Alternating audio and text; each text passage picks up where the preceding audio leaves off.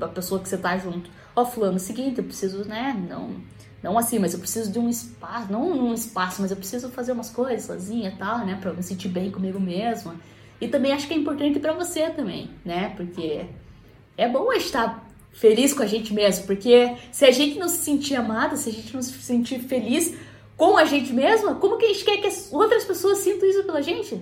Se nem a gente gosta da nossa companhia, se nem a gente consegue ficar sozinha, então esse é o momento para você refletir se você tá começando um relacionamento ou se você tem um relacionamento, já tá num relacionamento, parar para pensar nesse nessa nesse respeitar o espaço um do outro. E vocês vão ver, cara, como esse é o melhor caminho para ter um relacionamento saudável.